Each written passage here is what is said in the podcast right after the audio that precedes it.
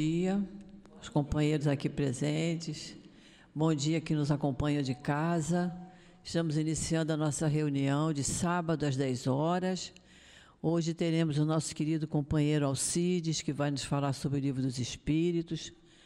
Durante o passe, nosso companheiro Léo ainda não chegou. Se ele não vier, é o nosso companheiro Carlos que vai falar. É, sempre a gente começa dando os nossos, fazendo nossos pedidos, nossos avisos, pedindo sempre que, por gentileza, diminua a campainha do telefone para que não toque durante a palestra.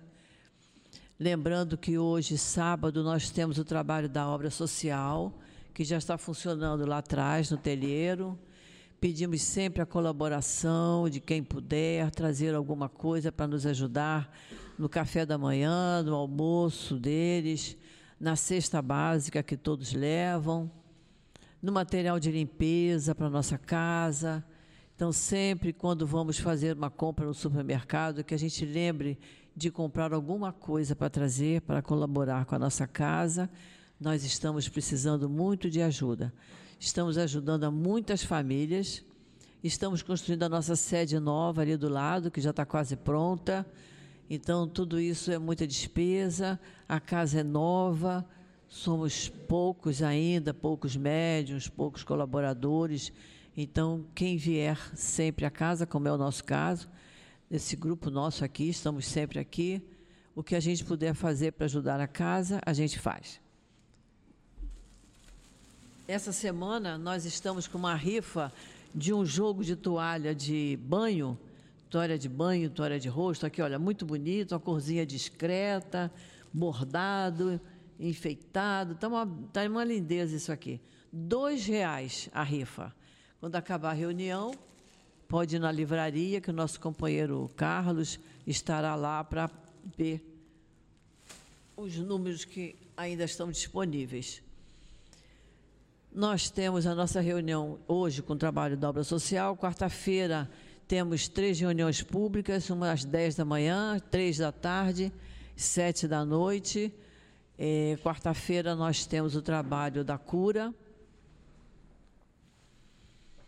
Quem necessitar do passe de cura, quem sentir alguma necessidade é, física ou emocional, espiritual, que precisar do passe de cura, após a reunião pública, permaneça no mesmo lugar onde está sentado que um médium da casa irá conversar e ver da necessidade do passe de cura.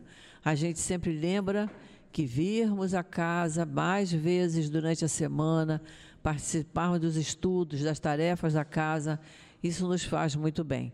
Nos equilibra, nos acalma, nos ajuda a enfrentar as nossas dificuldades diárias, que todos nós sabemos que são grandes.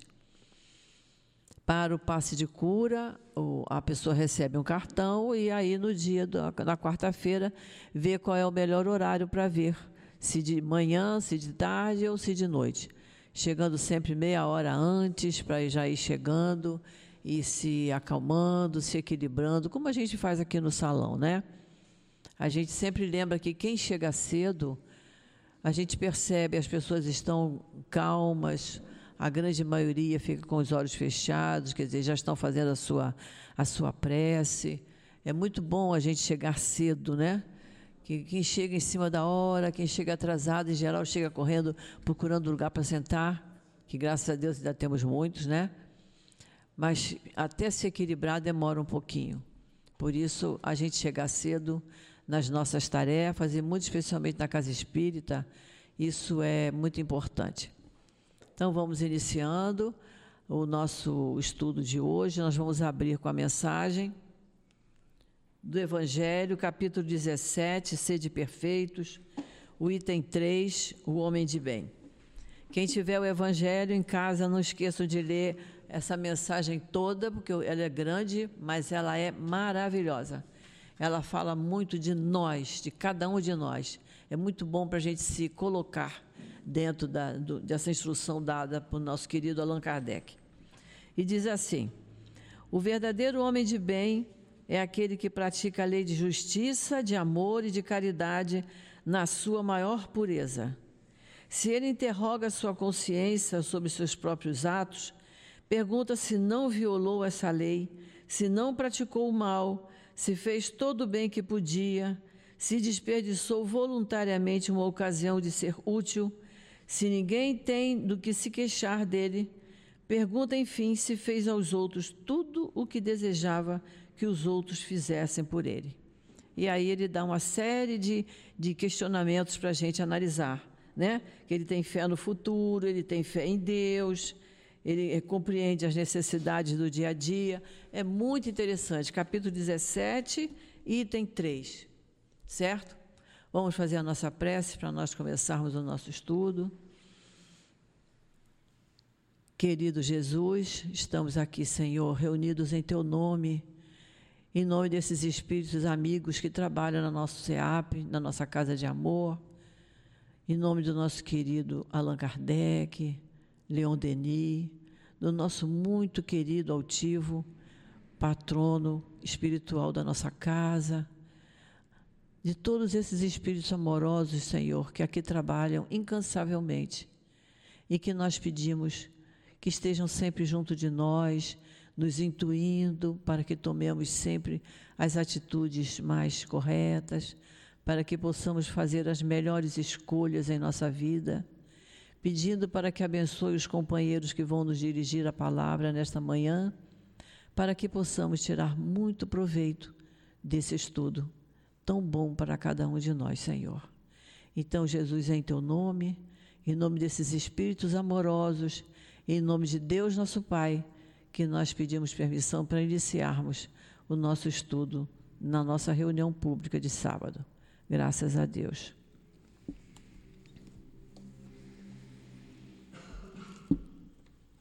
O nosso companheiro Alcides vai nos falar hoje, Livro dos Espíritos, da natureza das penas e, go e gozos futuros. Nós estamos no meio do estudo. Ele vai falar da questão 969 a 974. Eu vou ler uma questão para que ele possa ter bastante tempo para conversar com a gente. Eu vou ler a questão 971. Kardec pergunta assim: a influência que os espíritos exercem uns sobre os outros é sempre boa? E os espíritos responderam: sempre boa da parte dos bons espíritos, é claro. Porém, os espíritos perversos procuram desviar do caminho do bem e do arrependimento aqueles que eles julgam suscetíveis de se deixar levar e que com frequência arrastaram ao mal durante a vida. Então, que Jesus abençoe o nosso companheiro. Que o amor de Deus inspire todas as almas para mim. Bom dia. Bom dia. Sorriam, sendo filmados. Hoje nós vamos tratar dessa quarta parte do livro dos Espíritos. Ah. E essa quarta parte, vejam bem, o nosso querido Kardec pegou essa quarta parte, colocou no livro dos Espíritos e em seguida ele abriu o leque no céu e inferno. Essa é a quarta parte do livro dos Espíritos deu origem a este livro, O Céu e Inferno, que nada mais é do que esperanças e consolações. Que espero que a gente saia daqui com esperança, não do verbo esperar, mas do verbo esperançar, que é aquele em que a gente vai à luta para conquistar. Não aquele que a gente fica sentado esperando.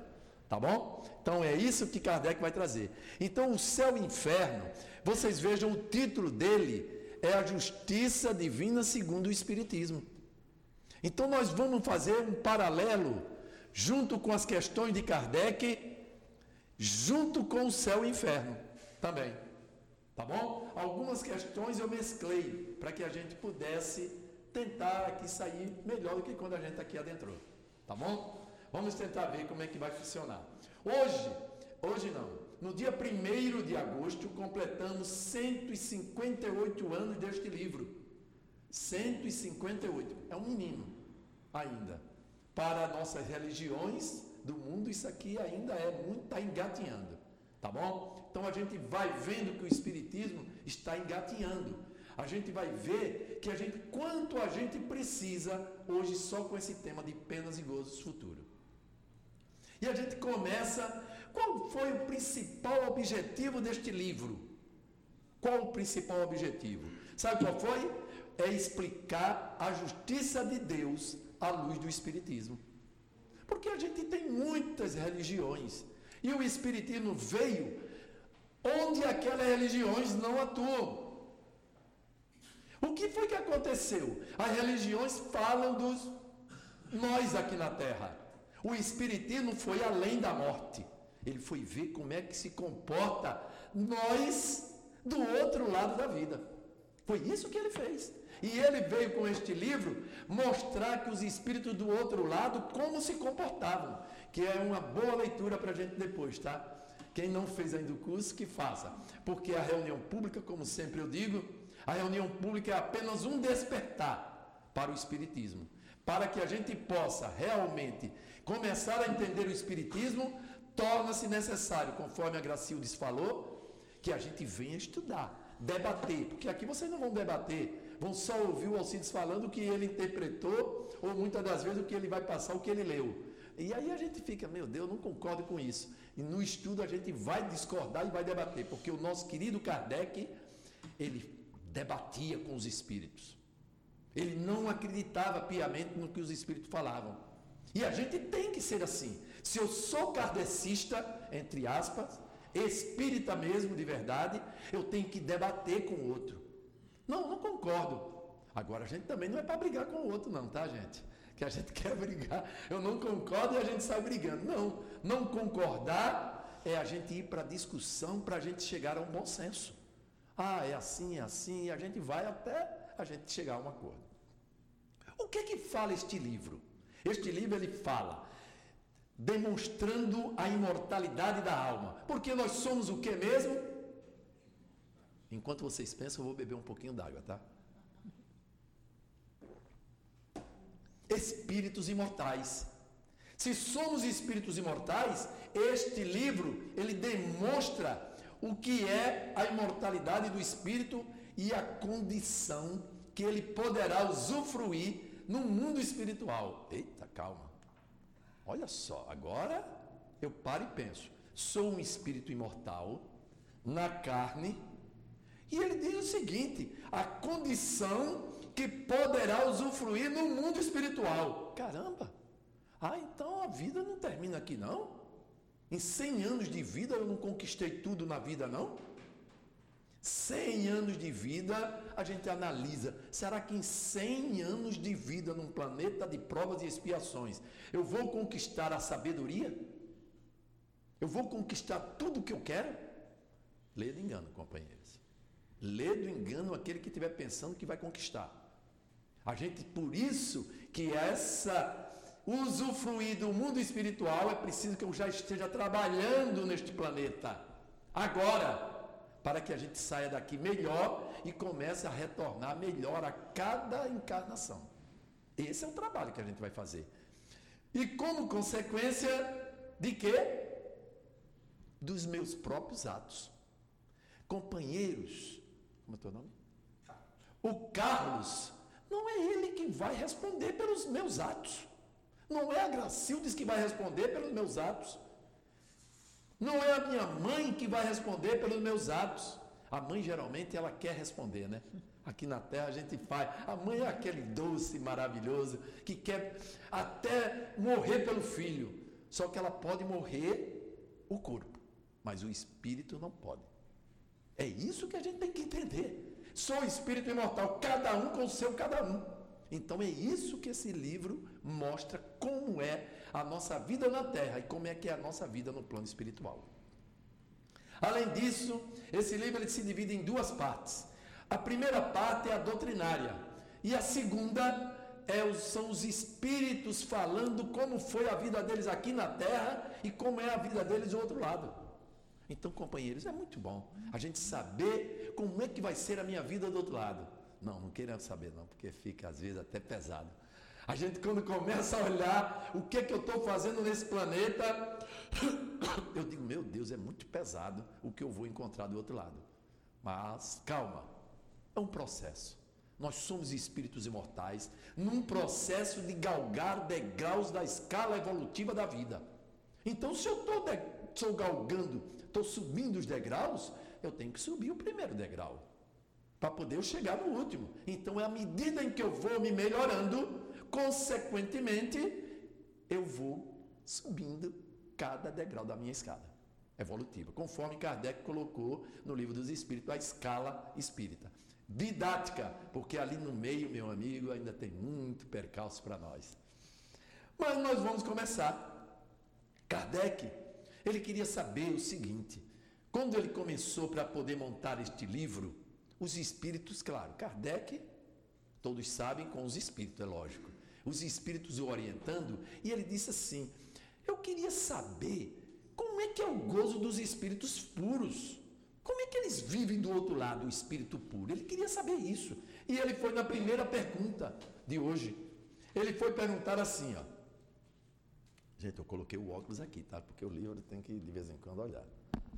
Ó, o que se deve entender quando se diz que os espíritos puros se acham reunidos no seio de Deus e ocupados em lhe cantar louvores? Aí eu fico pensando, meu Deus, será que eu fui criado espírito para ficar simplesmente louvando a Deus, como se Deus fosse um ser antropomórfico? O que quer dizer antropomórfico? Fosse um Deus igual a mim? Será que era isso? Eu ficar ali, ó oh, Deus, abanando, eu sou o seu servo. Será que era isso?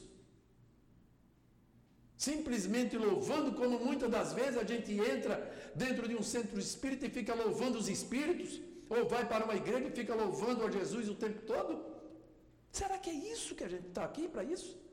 Não, companheiros. Olha só a resposta que eles disseram. Presta bem atenção à resposta. Eles disseram assim: é uma alegoria que traduz a inteligência que eles têm das perfeições de Deus. Companheiros, presta bem atenção. O que é que eu vou galgar?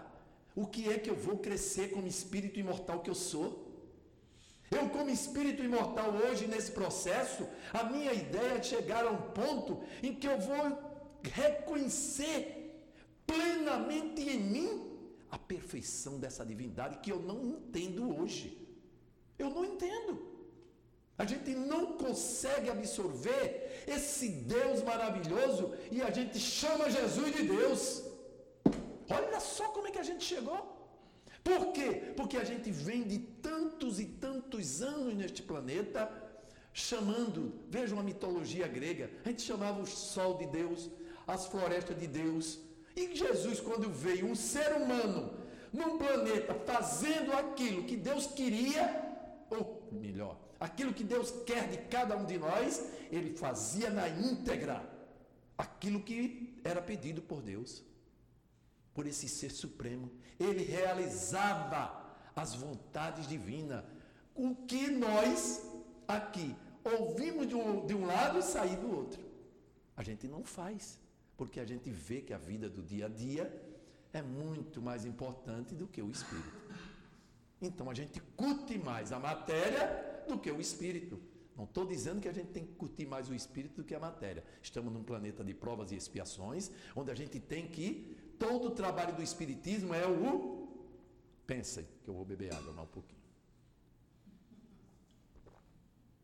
O equilíbrio. Equilibrar matéria e espírito é o nosso foco, companheiros. Companheiros, quando eu falo, não pensem em política, não. É companheiro de jornada terrena. Tá? Para depois vocês não saírem dizendo, Ih, ó, companheiros é de, da política. Não. É companheiro de jornada terrena. Nós estamos no mesmo barco seja pobre, seja rico, seja alemão, seja francês, brasileiro, estamos no mesmo barco, companheiro de jornada terrena. Então é isso que nós estamos galgando, subindo. Então, se a gente quer realmente, ouça o que este homem há mais de dois mil anos trouxe para nós. Que ele era, quando ele diz eu e o Pai somos um, aí as pessoas disseram é Deus. Por quê? Porque a gente queria um Deus aqui entre nós. Então é lógico que a gente tem que traduzir isso. Eu e o Pai somos um. Ah, então ele é Deus. Aí o que é que aconteceu? Todo mundo passou a chamar Jesus de Deus. Quando o Espiritismo chega e diz que Jesus não é Deus, é coisa do diabo. É aí que está o grande dilema. O Espiritismo diz o seguinte: vamos fazer o que este homem mostrou para nós. É isso que ele fez. O Espiritismo disse: vamos seguir este homem, não chamando ele de Deus, mas fazendo aquilo que ele mostrou que é possível fazer num planeta de provas e expiações. E que a gente não faz.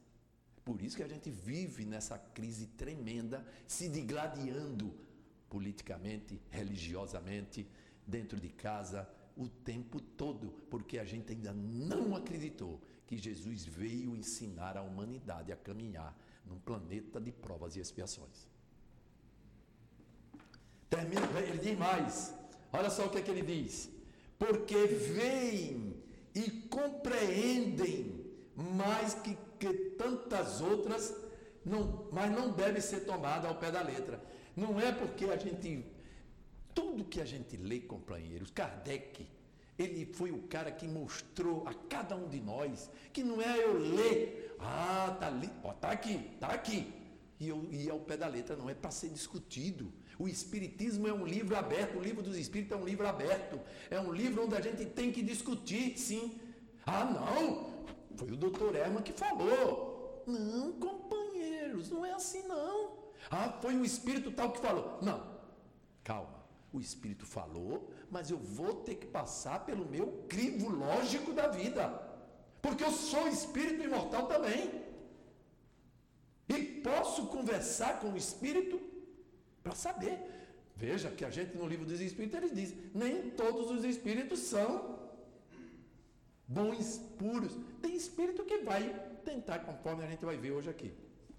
Então, companheiros, ele diz o seguinte mais, aí ele diz mais o seguinte, olha, tudo na natureza, desde o grão de areia, canta, isto é, proclama o poder, a sabedoria e a bondade de Deus. Não creiais, porém, que os espíritos bem-aventurados estejam em contemplação por toda a eternidade. Como dissemos, eu vou lá para o final: conhecem e sabem todas as coisas, empregam com proveito a inteligência que adquiriram, auxiliando o progresso dos outros espíritos. Essa é a sua ocupação, que é ao mesmo tempo um gozo. Companheiros, quando ele diz isso, que é um verdadeiro gozo, é aquilo que eu sinto quando eu venho à obra social aqui e entrego um pão a uma criança. Quando eu entrego uma roupa a uma carente, quando eu faço uma sopa e faço aquela sopa com todo o meu amor, aquilo ali é um prazer. No dia em que eu vier aqui entregar alguma coisa e sair daqui chateado, é porque não tive o gozo não tive o prazer necessário de fazer aquilo com o verdadeiro amor que está dentro de mim. Vou mais longe. Quando eu, médio, vier trabalhar na casa espírita, dar um passe, e eu disser que saí arriado, ah, meu Deus, hoje eu peguei uma. Companheiros, a mediunidade ela é divina. Eu, quando dou o passe, quando eu estou pleno dentro de mim, estou em sintonia com os espíritos, eu saio daqui com muito mais prazer, com muito mais alegria, porque a mediunidade, ela trabalha para que as energias possam ser as melhores possíveis. Vamos traduzir isso para o nosso dia a dia. Vou falar de uma coisa que vai bater em todos nós, porque é uma coisa que quando a gente fala, todo mundo levanta logo a cabeça. É o sexo. É a mesma coisa. Quando se faz sexo com amor, Companheiros, não existe cansaço nem dor de cabeça. Não existe, porque é troca de fluidos, é troca de energia. Mas o que é que eu estou fazendo? Sexo igual aos animais. Nem os animais, porque tem, os animais têm um momento certo de fazer. E a gente faz simplesmente pela volúpia ou pelo desejo, instinto animalesco que eu tenho. E isso aí é o que faz com que a gente muitas das vezes esteja cansado ou, ah, não, que coisa chata. E a gente faz simplesmente por fazer. Então, companheiros, até o sexo, para vocês verem o nosso dia a dia, a mesma coisa eu trouxe paralela à mediunidade. Quando eu faço com plenitude, é troca de energia.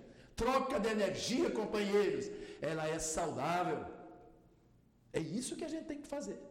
Então, aí está mais uma mensagem para que eu possa chegar a espírito puro, gozando, sentindo prazer naquilo que eu faço pelo meu companheiro. Quando a gente fizer isso, geralmente, a gente realmente está na escala bem alta da vida. Não fiquem tristes, não. Eu não tenho que se entristecer aí, não.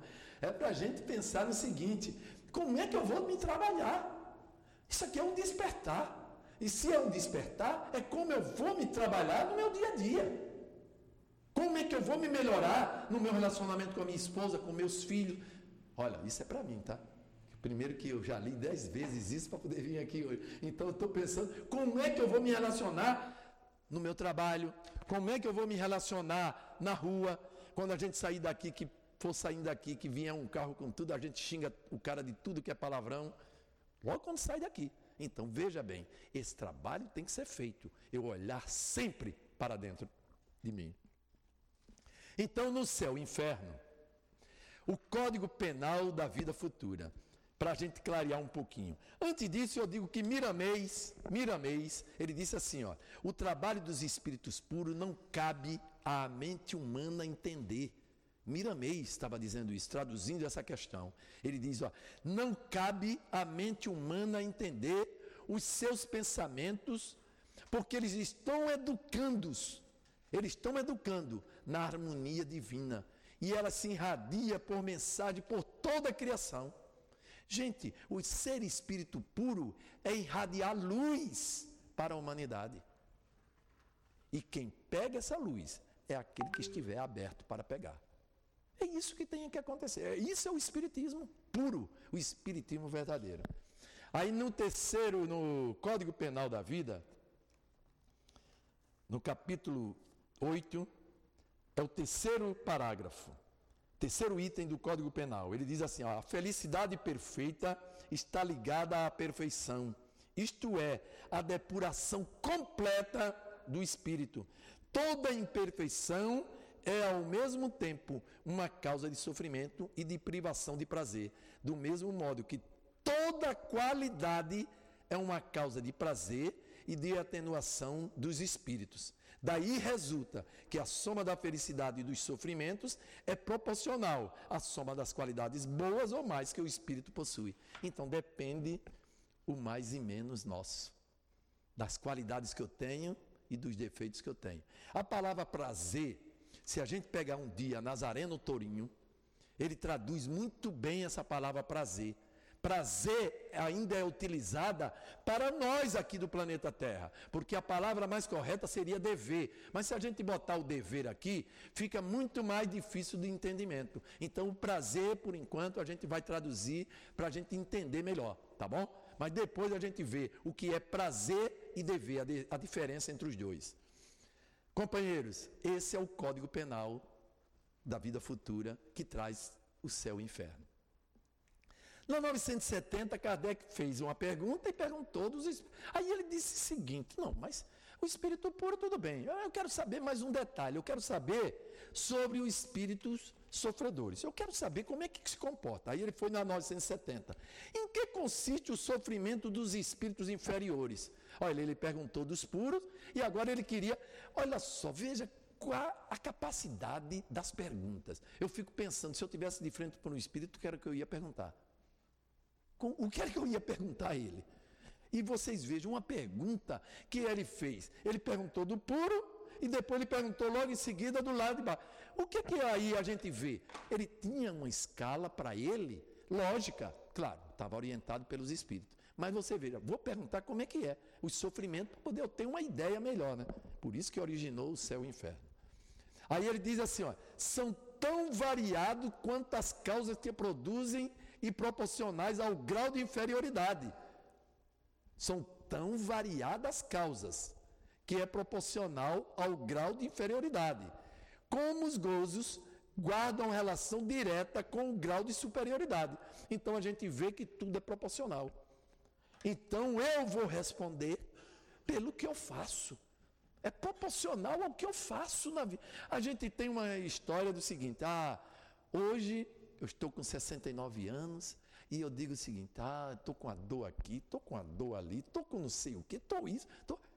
Eu não lembro quem fui eu no, na minha juventude.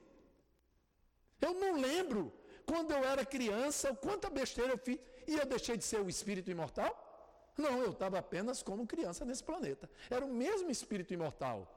E que agora ela vem responder aquilo que eu fazia de errado. Companheiros, é a lei da vida, a lei de causa e efeito, consequência dos meus atos. Tudo que ocorre conosco, a gente precisa começar a entender o porquê das dores em nós. Quando a gente entender o porquê das dores, a gente começa a dizer assim: ah, então isso aqui é, é por causa disso, eu tenho que me melhorar nisso, nisso e nisso. Esse é o trabalho para o espírito, porque a carne, ela vai ficar aqui. Mas o espírito vai embora. E ele é quem vai ser trabalhado. Por isso que a gente está trabalhando hoje, a gente do outro lado da vida. Aí eles dizem mais aqui, ó. Podem resumir assim. Veja bem o que é que os espíritos disseram para que a gente comece a avaliar. Eu estou saindo do foco, é? É que eu, eu, eu falo, dou aula aí, dou aula andando, aí é por isso que aí a palestra é a mesma. Olha só, podem resumir assim: invejarem tudo que lhes falta para ser felizes e não obterem. Acontece isso conosco? Eu sou invejoso? Eu sou invejoso? Não, não, eu não sou invejoso. Alcides, eu não sou invejoso. A gente diz que não é invejoso, mas quando a gente vê alguém um pouco já melhor do que eu, a gente, caramba, como é que pode? Meu, como é que pode? Ah, trabalha igual a mim, por que, que ele tem e eu não tenho? A gente comece a avaliar. É isso que eu preciso trabalhar dentro de mim para afastar essa. Ó, pesar, ciúme, raiva, desespero por tudo aquilo que os impede de ser felizes.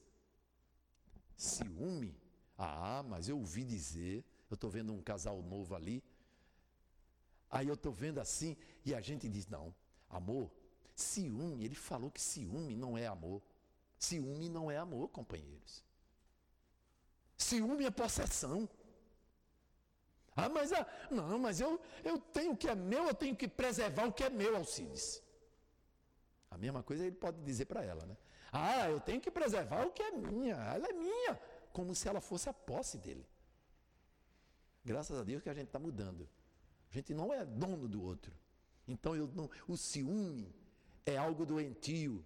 O ciúme não é nada de saudável perante a lei de Deus, porque o ciúme, ele só causa mal-estar no outro. Eu preciso aprender uma palavra mágica, que é uma das grandes virtudes da humanidade: confiança. Mesmo que o outro me traia, problema é dele. Eu não entendi, eu não olhei para ele como espírito imortal que ele é.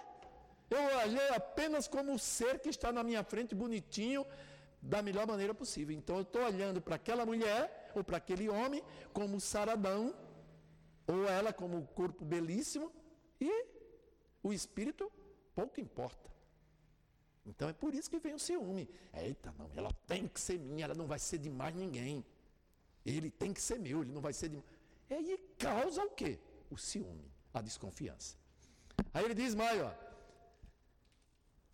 Esses espíritos empregam.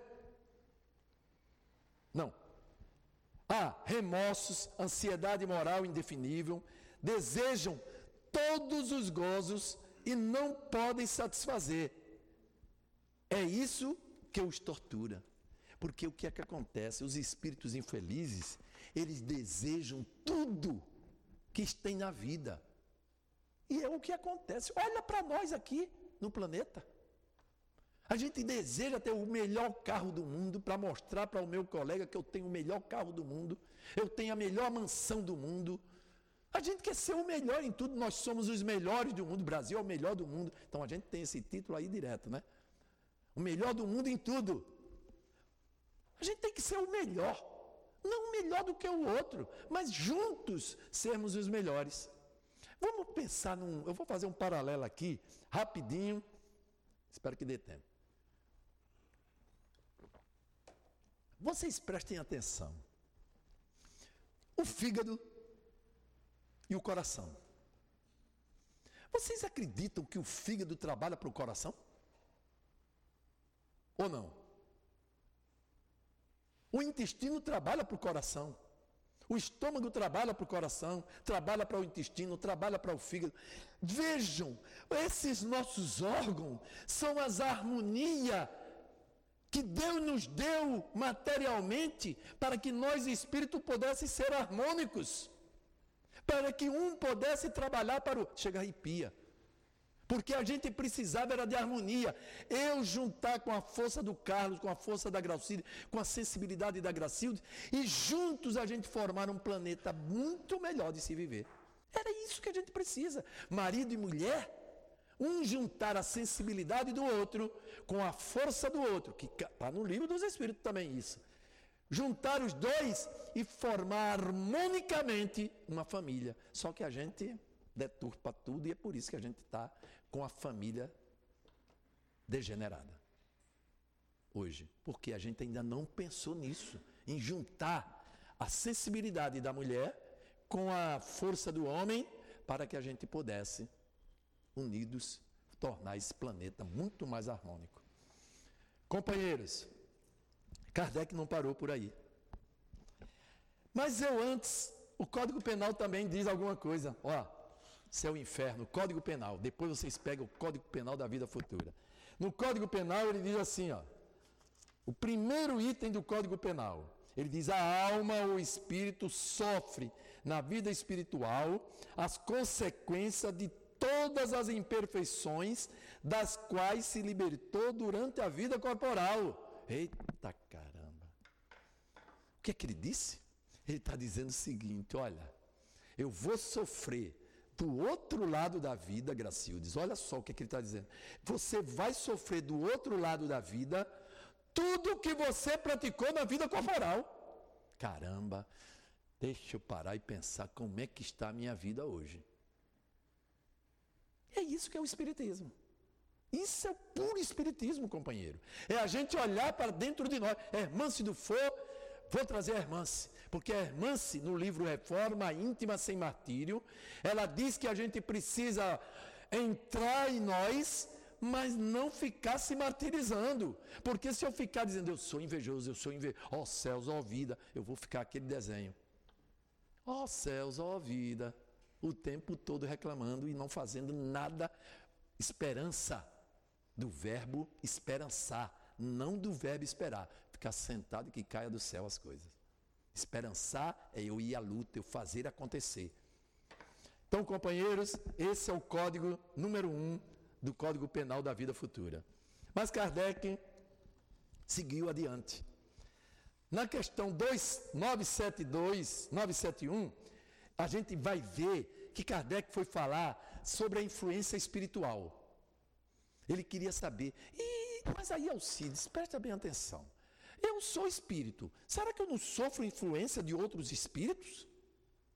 Kardec, olha, a gente está perguntando aqui, mas Kardec, lá em 1857, foi perguntar aos espíritos isso. Ele queria saber se outros espíritos não influenciavam. Olha só, aí ele pergunta assim: a influência que os espíritos exercem uns sobre os outros é sempre boa? O que, é que a gente acha? Vamos pensando.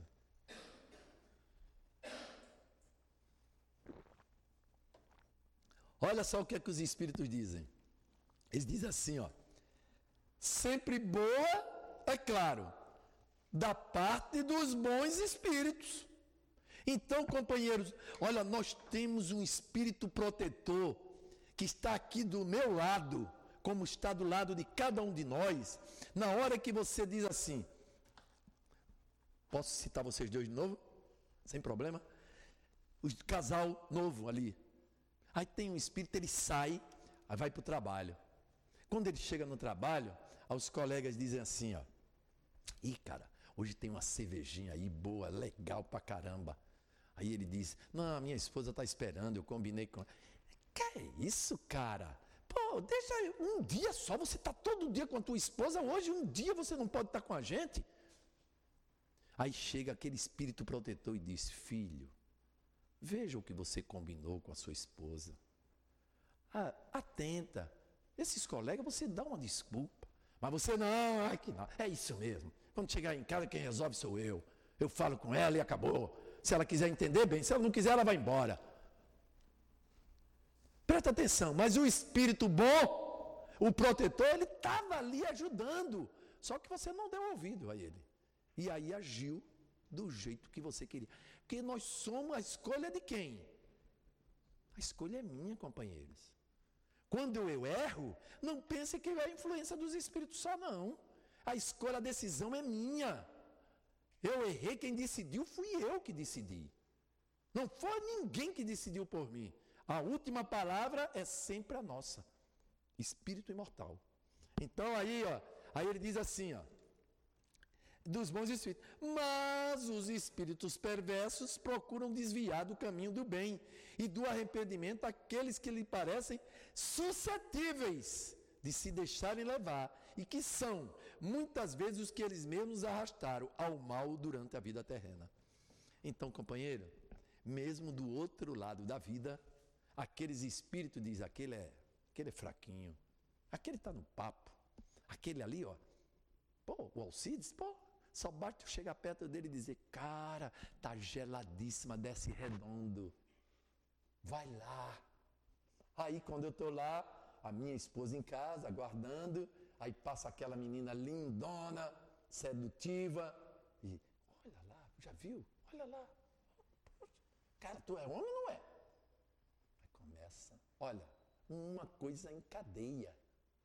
E depois, mais tarde, eu estou sofrendo as consequências e não sei por que estou sofrendo essas consequências, companheiro.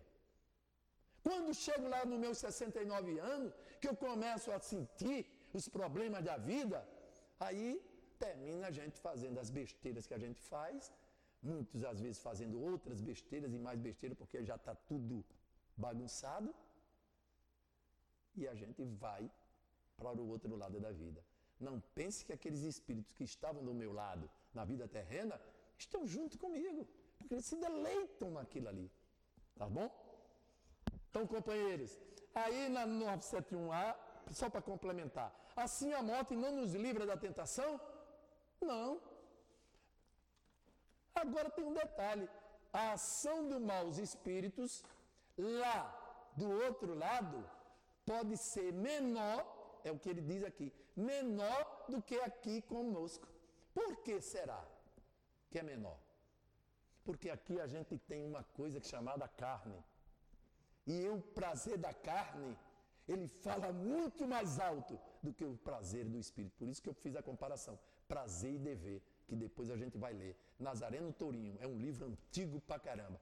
Mas a gente pode botar na internet e vai, prazer e dever o dever é divino, o prazer é da carne. E a gente tem que fazer. Então o espírito, ele vai começar a trabalhar o dever do outro lado, enquanto que aqui na carne a gente trabalha o prazer carnal, que esse é o que faz com que muitas das vezes a gente não permita que o meu espírito possa se elevar um pouquinho, porque a gente dá vazão ao prazer da carne. Mas Kardec, aí tem o, é o mesmo código, se vocês quiserem ver, o código penal é o número 1 um também. Mas aí a gente tem as influências que a gente sofre, não só dos espíritos imortais, mas como os dos mortais também. Kardec deixou por menos, não deixou não, gente. Ele foi na 972 e perguntou: ó, e como procedem os maus espíritos para tentar os outros espíritos, já que não pode contar com o auxílio das paixões? Ele foi fazer o seguinte: eu já não tenho mais as paixões. Como é que eu vou perturbar o outro? As paixões já não me. As paixões, outra coisa que eu vou falar: paixão é também terreno. Paixão não é divino. Paixão não é amor. Eu estou apaixonado por você. Ele diz para você: Eu estou apaixonado. Paixão ainda não é amor. É o primeiro contato. Me apaixonei por aquela pessoa, me apaixonei. Aquilo pode se transformar em amor depois. Mas paixão ainda não é divino, é da carne. É o, é o contato primeiro com, com os olhos. Aí gera a paixão. Olha, se vocês discordarem de tudo que não estou dizendo para vocês concordarem, não. Venham estudar. Né, cara? Né, Gracide? Venham estudar para debater tudo isso.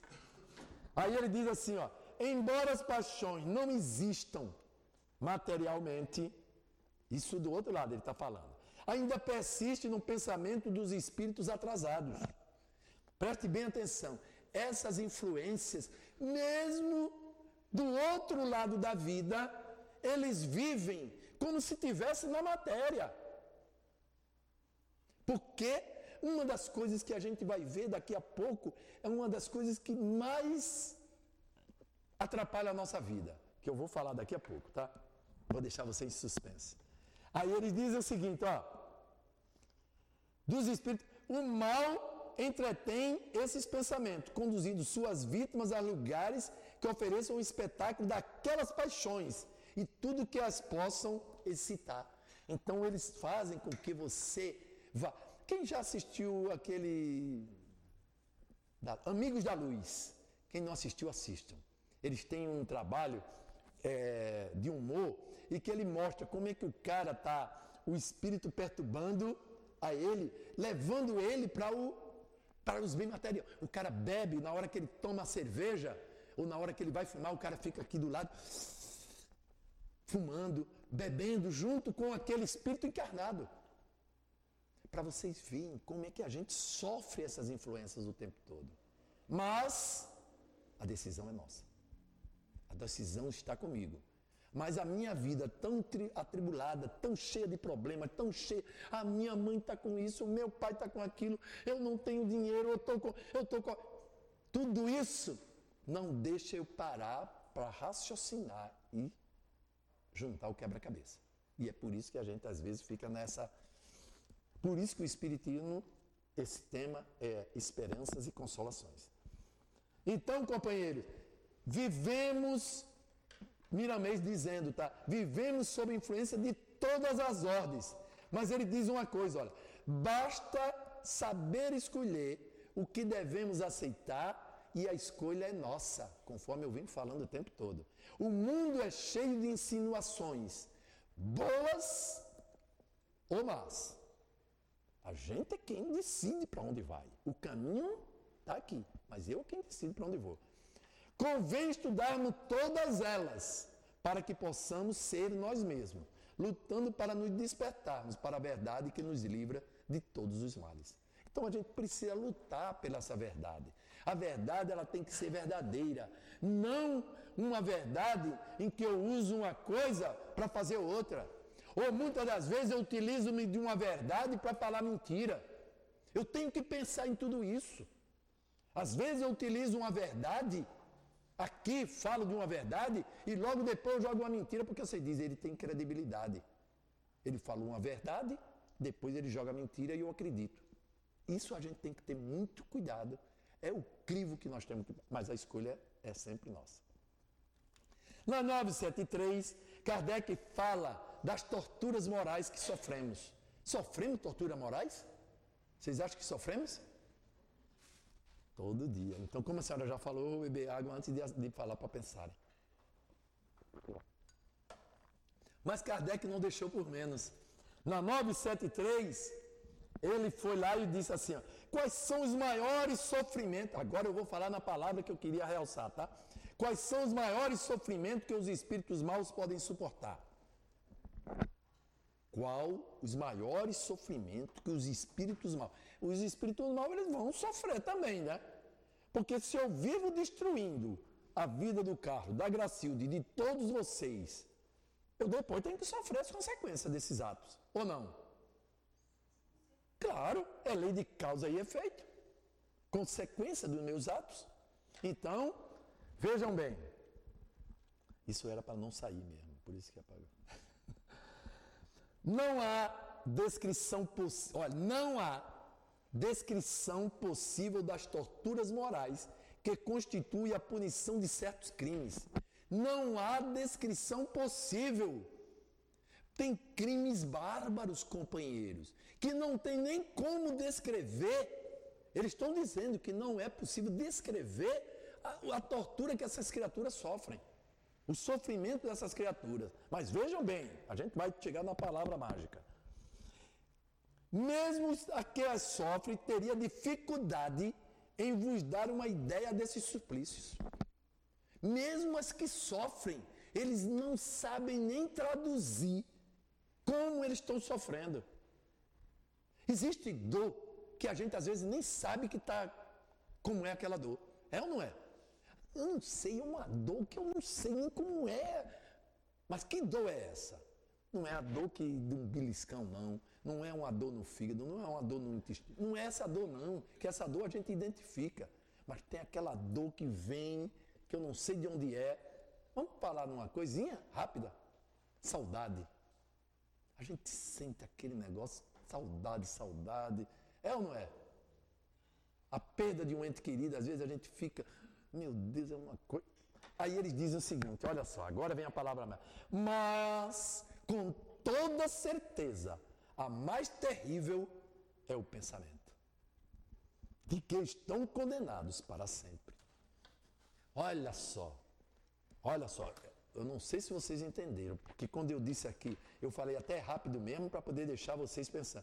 Eu disse assim, ó, a dor mais terrível é o pensamento de que estão condenados para sempre. O Espiritismo fala nisso, condenados para sempre.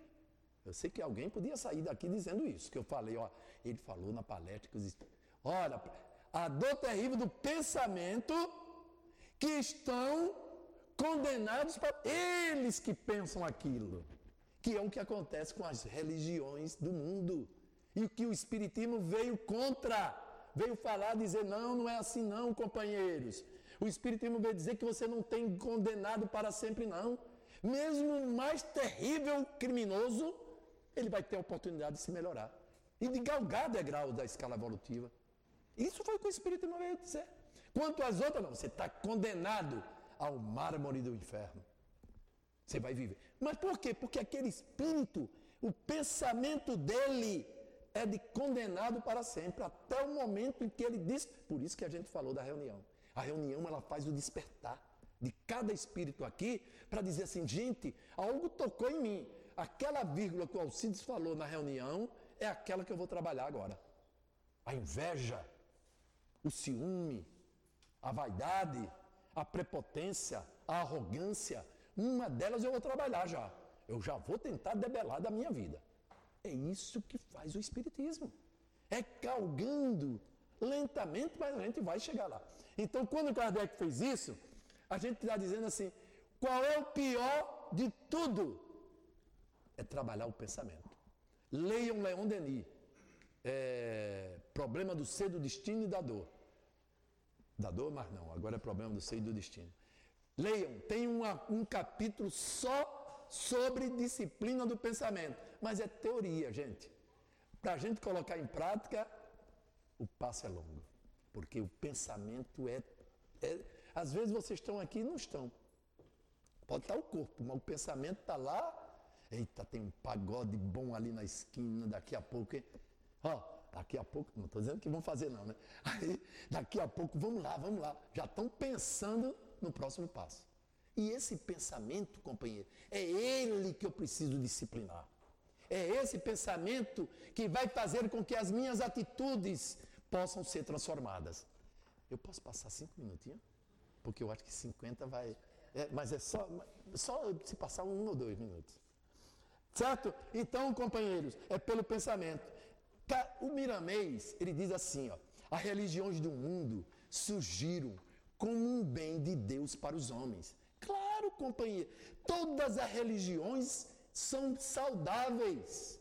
Quem destrói muitas das vezes as religiões é o próprio espírito imortal da carne que quer ser mais do que o outro. Aí ele diz: elas aliviam, de certo modo, a consciência em apuros, mostrando por vezes superficialmente o que a gente está vivendo aqui, nesse planeta de provas e expiações. Já o Espiritismo, a doutrina dos Espíritos, ela vai trazer outras verdades. Que verdades ela vai trazer? Que eu acabei de mostrar para vocês. A verdade de um mundo que não é o mundo do planeta Terra, mas o mundo dos Espíritos, onde nós estaremos e estamos sempre. Nós vamos lá e voltamos, lá e voltamos. Esse é o mundo dos espíritos imortais, que o Espiritismo veio traduzir para nós o que é a vida na Terra e a vida do outro lado. Leiam também Entre Dois Mundos, de André Luiz. Também tem outro também, Entre o Céu e a Terra, né? Tantos livros que a gente pode ter como adendos, tá? Na, aí Kardec, esse aqui, eu vou só citar, é o código do Código Penal desse livro, o 18 e o 19, que está escrito também um, uma referência sobre isso. Mas Kardec não parou aí. Ele foi mais longe. Se a gente tem o pensamento, me diz, olha só, ele disse assim: olha, estão condenados para sempre. A gente já ouviu falar muito nisso, no fogo eterno. Por que o fogo eterno? Por que o fogo eterno? Vou queimar no fogo, no... vai ser uma loucura. Ó, você que não aceitou Jesus, ou você que não faz por onde, ou você que. Você vai lá para o umbral, vai queimar naquele fogo do umbral. A gente, a gente faz assim também. A gente tem que começar a trabalhar isso. Porque senão a gente fica colocando o céu nosso lar e um umbral, o inferno, que a gente tanto fala do inferno. Por isso que céu e inferno a gente tem que ler. Presta bem atenção, fogo eterno. Esse fogo, por que fogo eterno? Vamos primeiro ver. O fogo, ele depura muitas coisas. O fogo é o que faz o cozimento dos alimentos. Então, por isso que muitos dos antigos disseram que o fogo eterno seria a depuração do espírito. Porque o fogo no nosso próprio planeta, ele faz muita coisa boa. Então, por que não pode depurar o espírito? Para os espiritualistas que não são ainda, não estudaram o espiritismo, eles vão achar que o fogo é que vai depurá-los. Tá certo? Então, mas Kardec foi perguntar sobre isso. Na 974, Kardec pergunta: e de onde procede a doutrina do fogo eterno? Imagem como tantas outras, tomada como realidade. Aí ele, na, na 4A, ele diz assim, no 974A, mas o temor desse fogo não, não produzirá bom resultado? Aí ele diz, vou ler a, o que Kardec traduziu. A incapaz de expressar por sua linguagem a natureza daquele sofrimento, o homem não encontrou comparação mais enérgica do que a do fogo, porque para ele o fogo simboliza o tipo de suplício mais cruel, de ação mais enérgica. Então é por isso que eles colocaram como fogo eterno, porque era, tinha que ser muito enérgico para aquele cara que é criminoso, aquele cara que está fazendo errado, pagar os erros que ele cometeu nesse planeta. Quando o Espiritismo veio e disse: Não, companheiro, não é assim. Vamos olhar para aquele cara como um espírito imortal que ele é e vamos dar oportunidade. Que aí a gente vai trabalhar em nós uma das virtudes mais importantes que a gente ainda não tem, que é o perdão. O perdão não é eu esquecer o que o outro me fez, mas é eu auxiliar aquele ofensor, auxiliar a ele a crescer. Aí eu perdoei de verdade. Mas a gente não é meu inimigo, quero nem saber quem é ele. Ele fez aquilo, não quero nem saber, não quero mais. Não, o perdão é quando você coloca dentro de você aquilo que diz: não, ele não me ofendeu, eu vou ajudá-lo a ele se melhorar também, para ele não mais me ofender. Então, companheiros, a ignorância é que fez o homem menos instruído crer, isso é Miramês falando, que poderia pagar suas faltas no fogo espiritual. E para encerrar, a gente encerra. Ó, vou passar só um minuto. Para encerrar, a gente encerra com esse livro aqui. Que como a gente falou a nossa a nossa de hoje, a nossa palestra, a nossa dinamização de hoje seria com o céu e o inferno comemorando também os 158 anos. E eu vou encerrar, comecei com o céu e inferno e concluo com o céu e inferno dizendo assim: Apesar da diversidade de gêneros e graus de sofrimento dos espíritos imperfeitos, o Código Penal da Vida Futura pode se resumir em três princípios. Quais são eles? O primeiro, o sofrimento é inerente à imperfeição. E eu boto entre parênteses essa imperfeição para que a gente saia daqui com uma palavra melhor do que imperfeição. Nós somos espíritos imortais perfectíveis. O que eu quero dizer? Eu não sou imperfeito eternamente. Eu estou em processo de perfeição. Perfectíveis. Toda imperfeição, a toda falta que dela decorre, trazem o seu próprio castigo. Castigo entre aspas. Para o Espiritismo, esse castigo é o meu pensamento me castigando, tá? Nas suas consequências naturais e inevitáveis, como a doença decorre dos excessos, como uma panela de feijoada, que você vai ver depois o que é que acontece. O tédio da ociosidade, sem que haja necessidade de uma condenação especial para cada falta e para cada indivíduo. Então é, é um trabalho, a gente vai fazendo um trabalho de crescimento. Todo homem, podendo corrigir as suas imperfeições pela sua própria vontade, pode poupar-se os males que delas decorrem e assegurar a sua felicidade futura. Que Deus a todos abençoe e que a gente saia daqui sabendo que a lei de justiça divina está dentro de cada um de nós. Nós agradecemos ao companheiro Alcides pelos esclarecimentos que ele trouxe para nós, que ele possa vir muitas vezes à nossa casa. É um prazer muito grande escutá-lo. Vamos passar a segunda parte da nossa reunião, que é dedicada ao trabalho de passe. Pedimos aos médiuns que se coloquem.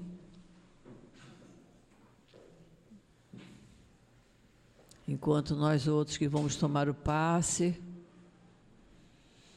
vamos manter os nossos olhos fechados lembrando que temos um anjo de guarda junto de nós, ouvindo nossas, os nossos pedidos, as nossas súplicas.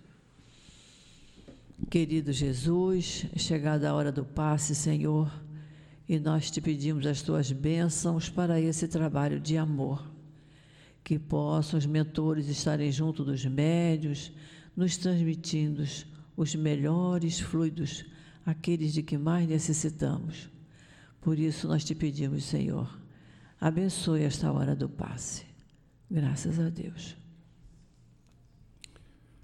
Quando no Evangelho segundo o Espiritismo, no seu capítulo 17, Sede perfeitos, no item 3, com o título O Homem de Bem, nos diz: O verdadeiro homem de bem é aquele que pratica a lei de justiça.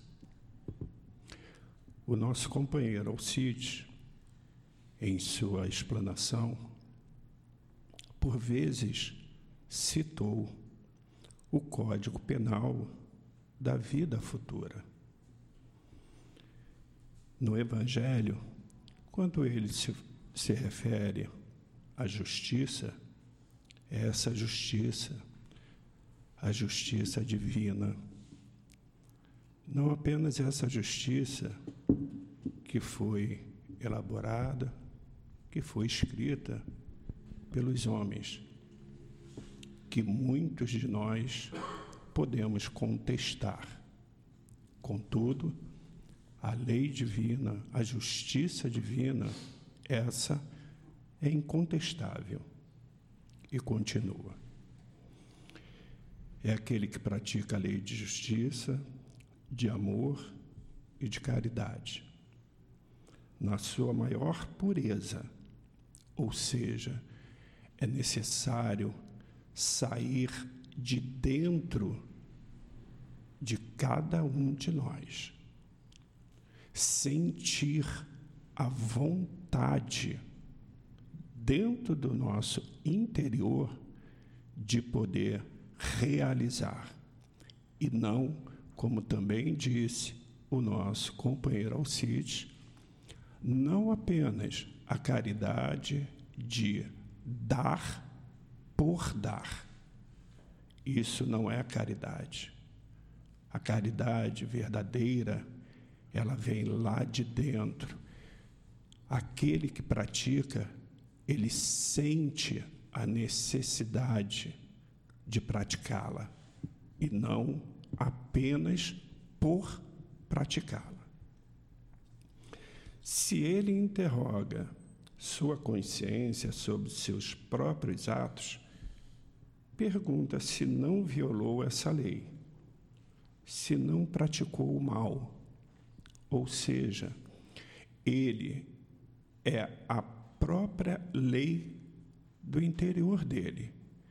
Ele vai sempre questionar se verdadeiramente ele está praticando bem, sem olhar a quem.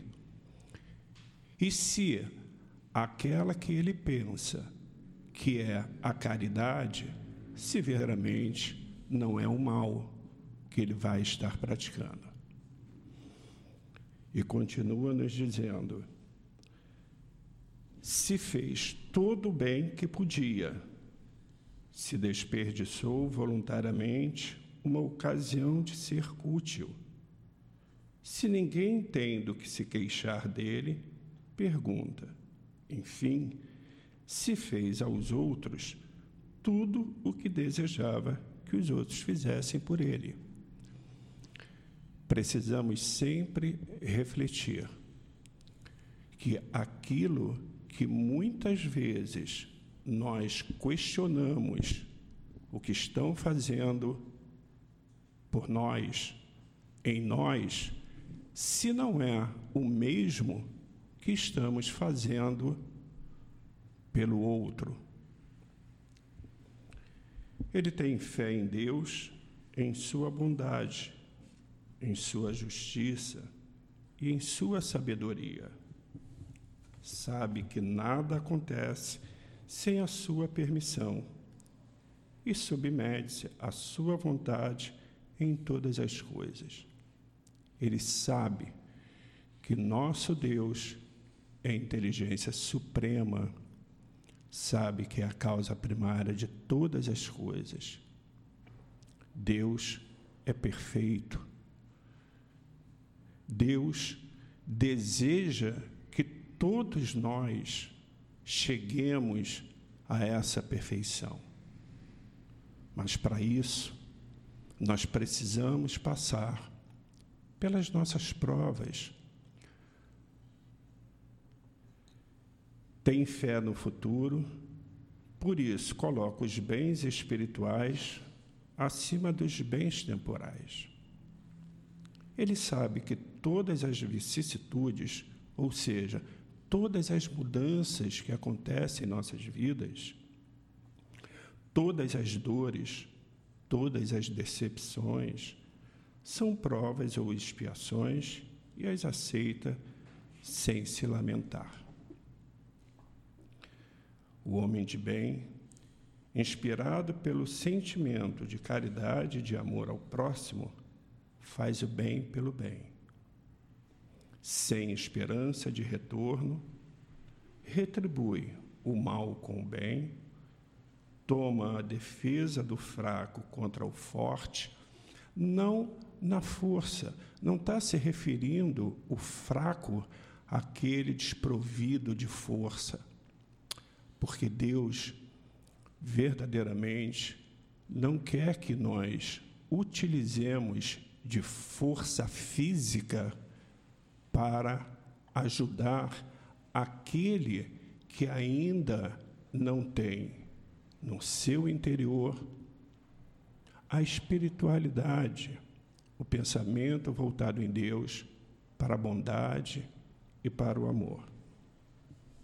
Assim, queridos, precisamos estar sempre voltado para a caridade, para nos tornarmos melhores do que fomos hoje. Que Deus nos abençoe. Vamos passar a leitura da mensagem ditada pelo plano espiritual. Paz, meus amados, que a paz penetre no coração de cada um de vocês, encarnados e desencarnados. Que se deixem ser invadidos pelo amor, pela paz, pelo equilíbrio, pela luz radiante que vem de Jesus. Meus amados, tenham paciência e sigam as regras e a disciplina Não confundam amor ao próximo com a falta de disciplina, nem paciência com a falta de regras. Vide Jesus quando disse ao publicano: Desça depressa, hoje eu estarei em sua casa. Jesus atuava em meio àqueles homens com muito amor, disciplinando-os e impondo-lhes as regras e o amor do Pai. Então, sigam o modelo, tenham paciência, não percam a direção, não saiam das regras e sigam as orientações de Kardec através de suas obras. Não desfazendo dos grandes homens que passaram pelo orbe, Kardec, dentre todos eles, o codificador, foi o único homem que conseguiu levar adiante tudo que o Mestre Jesus queria. Então, trabalhem seriamente com Jesus e Kardec. Sejam os obreiros para a vida eterna, espalhando o amor, a paz, a harmonia. Sejam firmes. Todos vocês são filhos de Deus Pai, de amor e de misericórdia. Nós estamos trabalhando com vocês somos direcionados a estar com vocês. Tenham fé. A vida com fé é sempre direcionada por Deus, por caminhos que chegam a Ele. Já dissemos, elevem os pensamentos e serão todos direcionados. Assim, juntos, caminhamos e trabalhamos. Não deixem que certos desentendimentos e comportamentos alheios perturbem, causando desequilíbrio. Vocês são trabalhadores e nós estamos juntos para que os trabalhos não sofram nenhum tipo de má influência de espíritos desencarnados, obsessores e de encarnados que ainda fazem o papel de perseguidores. Sejam exemplos não somente para o irmão, mas também para vocês mesmos. Analisem suas consciências. Aos dirigentes desta casa, vocês devem saber quando a semente tem embrião. Se ela não tem, não adianta plantar. Sigam a analogia. Se o trabalhador não tem o embrião, não vai produzir. Muitas vezes, eles são usados por espíritos malfeitores não só para destruir os trabalhadores sérios, mas também para destruir o trabalho que é do Cristo. Lembrem-se todos, todos são filhos de Deus mas nem todos darão ouvidos ao chamado dele.